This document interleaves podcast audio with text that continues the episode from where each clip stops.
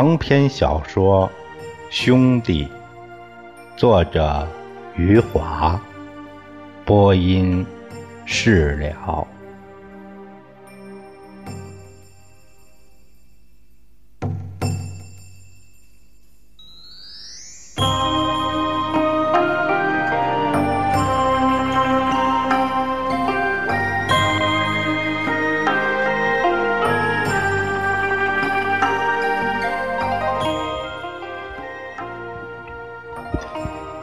下午的时候，宋刚下班前就从五金厂偷偷溜了出来，快步走到了针织厂的大门口，在那里等待着林红下班走出来。宋刚要告诉林红，今天晚上八点钟，他不会到电影院后面的小树林里去，他只想说这一句话。他觉得这句话已经表明了自己决心。宋刚站在那棵树下，李光头的五个爱情特派员就在这里对着林红喊叫性交的。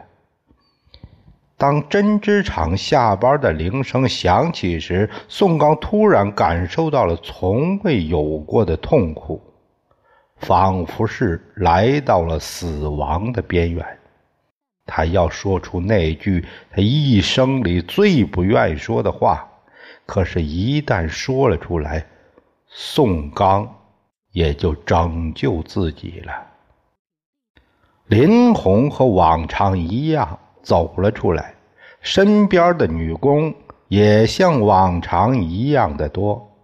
林红看到了宋刚，遮遮掩掩的站在那棵树下，心里暗暗骂了宋刚一声“傻瓜”，心想他晚上八点见面，竟然中午就等候在这里了。林红身边的女工们见到宋刚时，发出了惊奇的叽叽喳喳。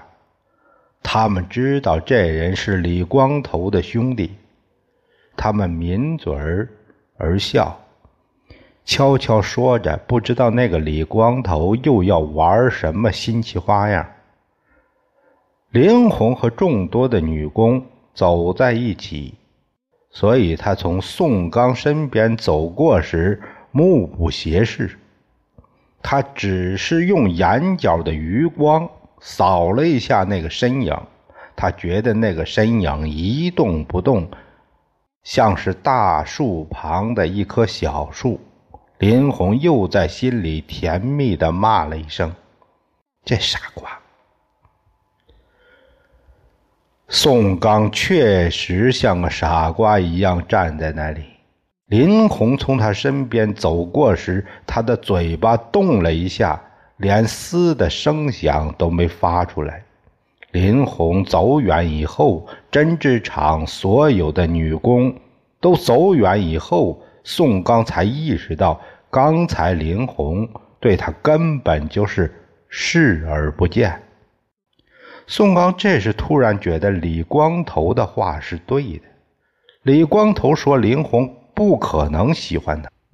林红刚走过的冷漠的表情证实了这一点。这样的想法立刻让宋刚如释重负了。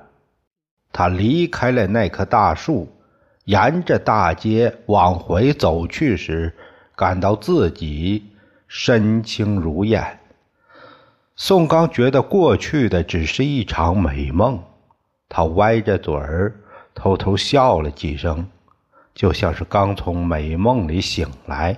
宋刚开始回味梦中的情景，他觉得假的比真的好，假的幸福让他那么的轻松。到了晚上，宋刚仍然是轻松。愉快的哼着小调，在煤油炉上给李光头做了晚饭，哼着小调和李光头一起吃了晚饭。李光头始终疑神疑鬼地看着宋刚，眼看着八点钟就要到了，宋刚一点出门的意思都没有。李光头倒是时刻在想着电影院后面的那片小树林。他坐在桌前，看了看窗外的月光，手指敲打着桌面，阴阳怪气的对宋刚说：“你怎么不出去了？”宋刚知道他在说些什么。摇摇头，不好意思地说：“你说的对，林红不可能喜欢我。”李光头不明白宋刚为什么这样说话，宋刚就将自己到针织厂门口的前后告诉了李光头。宋刚说：“林红见到他时，像根本就不认识他。”李光头听后。若有所思的点点头，随即啪的拍了一下桌子，叫起来：“这就对了！”宋刚一惊，李光头站起来：“林红那些话肯定是说给我听的。”李光头满怀信心的跨出了家门，向着电影院后面的小树林奔跑过去。跑过了电影院，李光头想起来自己厂长的身份，不能像个愣头青那样。于是他立刻修改成了从容不迫的步伐。走进小树林的时候，李光头又是赴约恋人的身份了。他蹑手蹑脚地走进了月影摇曳的小树林林红已经站在那里了。他故意晚到了一刻钟，以为宋刚早就在那儿。结果树林里空无一人。林红正在生气的时候，听到身后悄悄的脚步，那脚步听起来……像是要偷鸡摸狗，林红不由抿嘴一笑，心想：文质彬彬的宋刚竟然还会这样走路。这时，林红听到了李光头粗犷的笑声，哈哈哈！林红吓了一跳，回头看到的不是宋刚，而是李光头。李光头在月光里喜笑颜开，大言不惭地说：“我知道你在这里等我，我知道你对宋刚说的话是拐个弯儿说给我听的。”林红目瞪口呆，他看着李光头，一时没有反应过来。李光头柔情蜜意地埋怨起了林红：“林红。”我知道你喜欢我，你直接对我说嘛！李光头说着就要去抓林红的手，林红吓得尖叫起来：“走开，给我走开！”林红叫着就往树林外跑，李光头紧随其后，一声声的叫着林红的名字。林红跑出树林以后，站住了脚。回头指着李光头说：“你站住。”李光头站住了，很不高兴的对林红说：“林红，你这是干什么？天底下哪有这样谈恋爱的？谁和你谈恋爱？”林红气得浑身发抖：“你这只癞蛤蟆！”林红说着，快步走去了。李光头被骂成了一只癞蛤蟆，悻悻地站在那里，眼睁睁地看着林红走远了，消失了，才抬脚往前走去。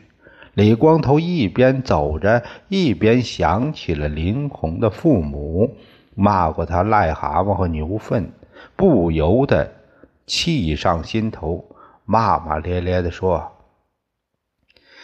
哎。”你爸才是癞蛤蟆，你妈是牛粪，他妈的！李光头像是一只斗败的公鸡，哎，回到了家中，横眉竖眼的坐在了桌前。他一会儿愤怒的敲敲桌子，一会儿又泄气的擦擦额上的汗水。宋刚手里拿着一本书，坐在床上，不安的看着李光头。李光头的样子让他预感到发生了什么。他小心的问李光头：“林红去小树林了？”“去了。”“他妈的，他骂我是癞蛤蟆。”宋刚出神的望着李光头，他的脑海里浮现了所有和林红有关的情景：林红在桥上对他说的每句话，还有林红的屋子里林红系着辫子提醒他的话，现在仿佛又在眼前一样清晰了，就像水落石出一样。宋刚。终于确信林红喜欢自己了。这时，李光头开始认真的看起了神思恍惚的宋刚。李光头发现了新大陆似的，对宋刚说：“他妈的，这个林红可能真的喜欢你。”宋刚痛苦的摇了摇头。李光头满腹狐疑的看着他，试探的问。你是不是喜欢林红？宋刚点了点头。李光头拍着桌子，霸道的叫道：“宋刚，林红是我的，你他妈不能喜欢她。你要是喜欢他，我们就不是兄弟了，我们就是仇人，就是阶级敌人了。”宋刚低头听着李光头的喊叫。李光头把所有想得起来的狠话都喊完了，宋刚才抬起头来，忧伤的笑了笑，对李光头说：“你放心，我不会和林红相好，我不愿意失去你这个兄弟。”真的，嘿嘿。宋刚认真的点点头，然后眼泪掉出来了。擦完了眼泪后，伸手指指身下的那张床，对李光头说：“你还记得吗？妈妈死前让我背着她回家，她就躺这张床上。啊，我记得。”后来你上街去买包子，还记得吗？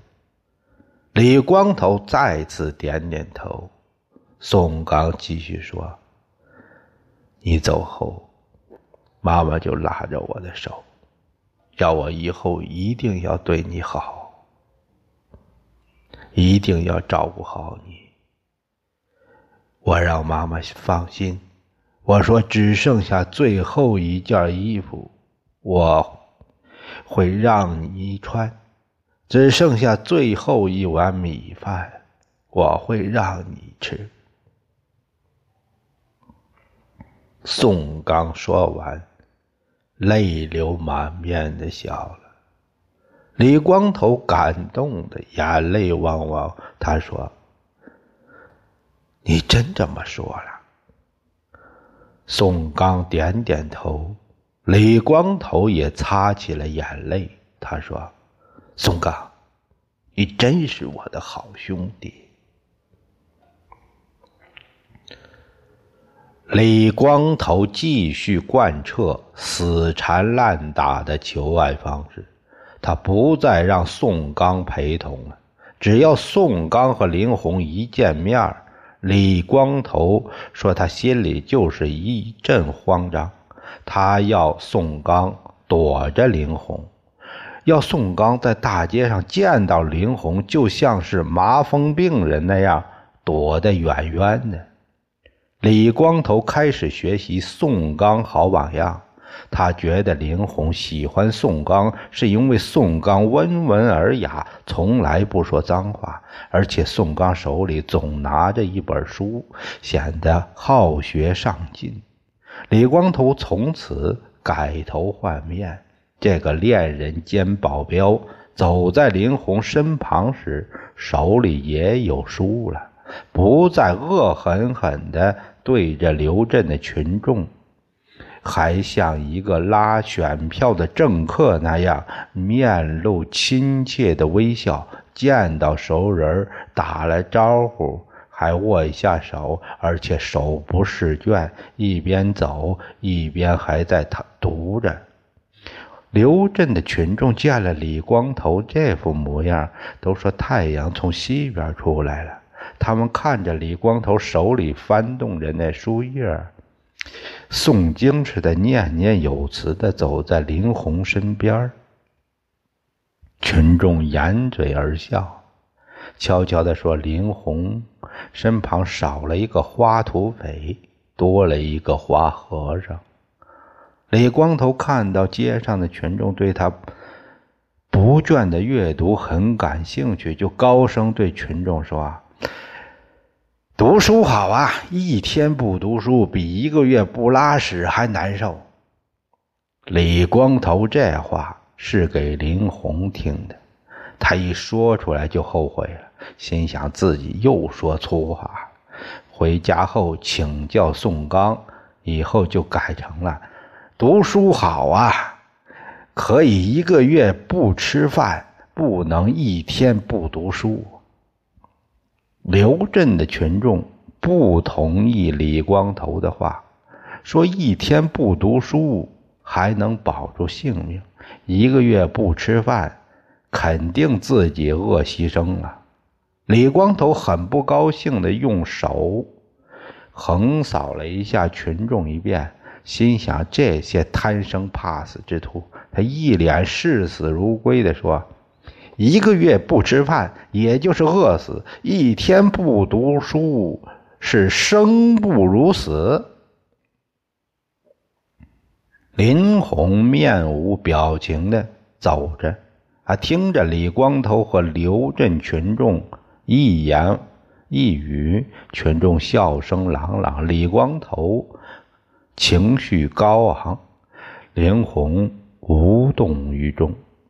李光头摇身一变成了儒家弟子以后，从此书生意气，经常妙语连珠，偶尔粗话脏话。林红听到李光头粗话脏话的时候，就会在心里说。狗改不了吃屎。林红知道李光头是一个什么货色，他没觉得太阳从西边出来，心想李光头哪怕有孙悟空的本事，变来变去还是一个癞蛤蟆加牛粪的李光头，好比孙悟空有七十二变，到头来。也还是一只猴子。那天晚上，宋刚没有赴约，来到小树林儿，来了一个哈哈大笑的李光头。林红气得咬牙切齿，回到家中就把宋刚从心里删除出去。几天以后，在大街上远远见到宋刚时，林红冷笑了几下，心想：这个人。个地道的傻瓜，这傻瓜再也没有机会了。林红迎面走去，他告诉自己要对宋刚视而不见。没想到从远处走来的宋刚一看见林红，立刻转身躲开了。后来的日子，宋刚每次见到林红，都是迅速的躲开，完全是。李光头要求的那样，见到林红就像见到了麻风病人一样逃之夭夭。看着一次次远远躲开的宋刚，林红心里的骄傲也一次次溜走了。到头来，林红怅然若失。宋刚离去的身影，让他感到了失落。宋刚重新回到了林红的心里，而且根深蒂固了。林红发现自己心里奇怪的变化。宋刚越是躲着自己，自己越是喜欢他。在那些月光明媚或阴雨绵绵的晚上，林红入睡的时候，总会不由自主地想着宋刚英俊的容貌，想着宋刚的微笑，想着宋刚低头沉思的模样，想着宋刚看到自己时忧伤的眼神。所有的宋刚都让林红。倍感甜蜜，久而久之，林红在入睡之时对宋刚的回想变成了思念之情，仿佛宋刚已经是他的恋人了，仿佛是远在他乡的恋人，让他的思念之情犹如细水长流。林红相信宋刚暗恋自己。相信宋刚躲着他是因为李光头。林红一想到李光头，就气得脸色苍白。李光头穷凶极恶的模样，让刘镇的年轻人都不敢追求他了。刘镇的那些年轻人在林红眼里，个个都是窝囊废。宋刚不是窝囊废，林红这样想。林红。很多次想象宋刚主动追求她的情景，每次宋刚都是害羞的来到她家中，害羞的说出一些不着边际的话。林红心想，这就是宋刚，一个不知所措的宋刚。每当想象消失以后，林红就会摇头叹息。他知道宋刚。永远不会主动出现在他的家门口。他觉得应该是自己再次主动的时候了。他给宋刚写了一张纸条，七行八十三个字，还有十三个标点符号，里面用了五十一个字臭骂李光头，剩下的三十二个字要求宋刚在晚上八点钟出来。这次约会的地点改到了一座桥下，这是宋凡平在文革中挥舞红旗的那一座桥下。林红把纸条折成了蝴蝶的形状，藏在一条崭新的手帕里，在宋刚下班的时候守候在街边。林红纸条里的最后一句话，就是要求宋刚赴约的时候将手帕还给他。林红坚信，有了这句话，宋刚一定会来到。那是深秋时节，天空里飘扬着细细的小雨。林红撑着一把伞。站在一棵梧桐树下，从树叶滴落下来的雨水打在他的雨伞上，滴答滴答的响着。林红的眼睛望着灰蒙蒙的街道，一些雨伞在来来去去，没有几个雨伞的年轻人横冲直撞的奔跑着。林红看见了宋刚在街道对面奔跑过来，宋刚的外衣没有穿在身上，而是在他的手上。宋刚双手撑开外衣，遮挡着蒙蒙细雨。奔跑过来时，他的外衣像旗帜一样飘扬。林红赶紧走到街对面，他用雨伞。